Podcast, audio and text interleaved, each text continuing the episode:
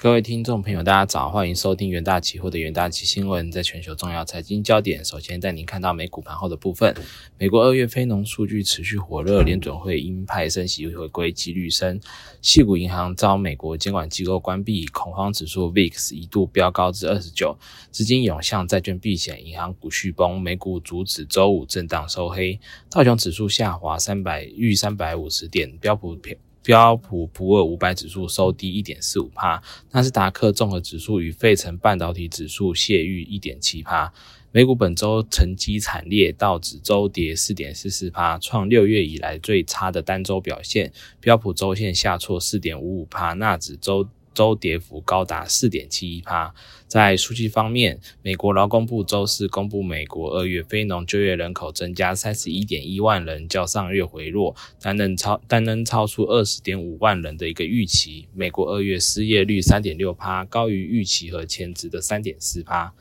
二月份的就业增长主要由休闲和酒店业、零售业、政府和医疗保健行业的增长带动。然而，资讯运输、仓储业的就业人数有所下降。在振兴方面，加州金融保护与创新部周五迅速采采取行动，关闭深陷流动性危机的系股银行，并已指定由联邦存款保险公司负责接管。这是二零零八年金融危机以来的最大银行倒闭案。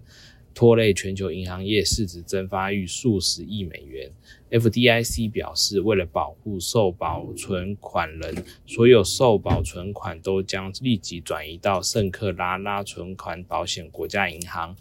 外界担忧，系股银行恐成为酝酿下一个金融危机的第一块多米多米诺骨牌，多家银行股价恐相继倒下。美国财政部长耶伦周五企图安抚市场，称已召集各监管机构共同协商系股银行的问题。他对银行业监管有充足的信心，研判美国银行系统仍然充满韧性。此外，美国致力于扩大对中国出口晶片技术的新限制。外媒引述消息人士指出，拜登政府已向印材等美企公布这项计划，呃，预计最早会在下个月宣布最新的一个限制措施。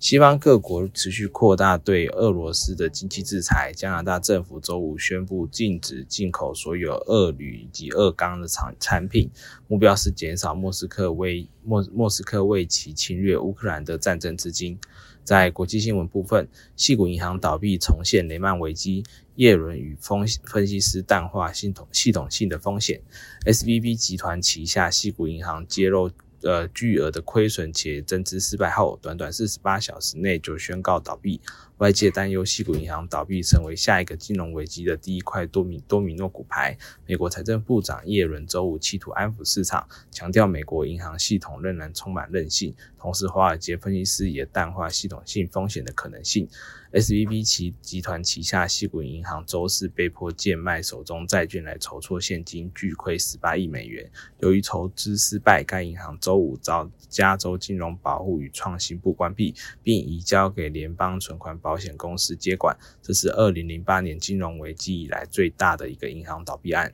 外界担忧，西谷银行倒闭后，其他银行可能也将接连暴雷，投资人涌向债券避险。二年期美债殖利率短短两天内下跌四十六个基点，与二零零八年九月雷曼兄弟倒闭时连续两天的急剧下跌相当。美国财政部长耶伦周五企图安抚市场，称已召集各监管机构共同协商系股银行的问题，包括联包括联准会、联邦存款保险公司和呃货币监理署。他对银行业监管有充足的信心，研判美国银行系统仍然充满韧性。美国财政部在声明中写道。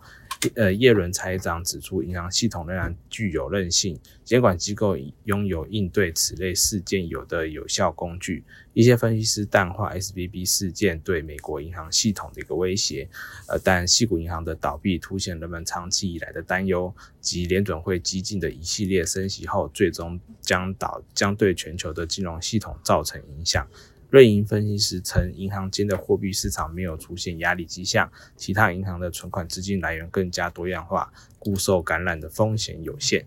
接下来进入台股三分钟听股期的部分，在信化期货的部分，受惠于 Intel、AMD 接连推出新伺服器平台，升级换机潮有望带动信化呃 Mini BNC 的晶片出货展望，加上近期 Chat GPT 的热潮延续，大量高速运算需求将带动高阶伺服器电池动能，亦有利公司营收表现。研究团队认为，AI 应用普及化将加速带动高阶伺服器需求，整体伺服器市场未来仍有成长空间，供应链将持续受惠。三月十日，信化期货上涨二点三趴，即将逆势收涨上攻短均。在创意期货部分。尽管半导体产业持续受到短期的景气波动影响，但受惠于客制化晶片以及委托设计的业务带动下，创意 ASIC 设计服务服务业绩持续畅旺。包包包含 AI、SSD、FPGA、网通等晶片委托设计开案持续强劲，公司二零二三年业绩有望刷新纪录。研究团队认为，随着晶圆产能利用率提高，加上国际企业客制化晶片积极开案，有力推升公司营运动能。三月十日起，创意期货下跌二点二五帕，期价延续高档震荡格局。在国际期货部分，由于被动元件标准品受到智慧型手机、笔电等消费性实况不佳。库存调整进度不如预期，国际二月营收为八十五点八八亿元，年减十七点零九趴。公司预期将持续呃将维持低价动率以控制产出，恐导致营收毛利率及盈余率持续低迷。研究团队认为，呃因环产整体环境不佳，被动元件持续受到供应链库存以及终端需求。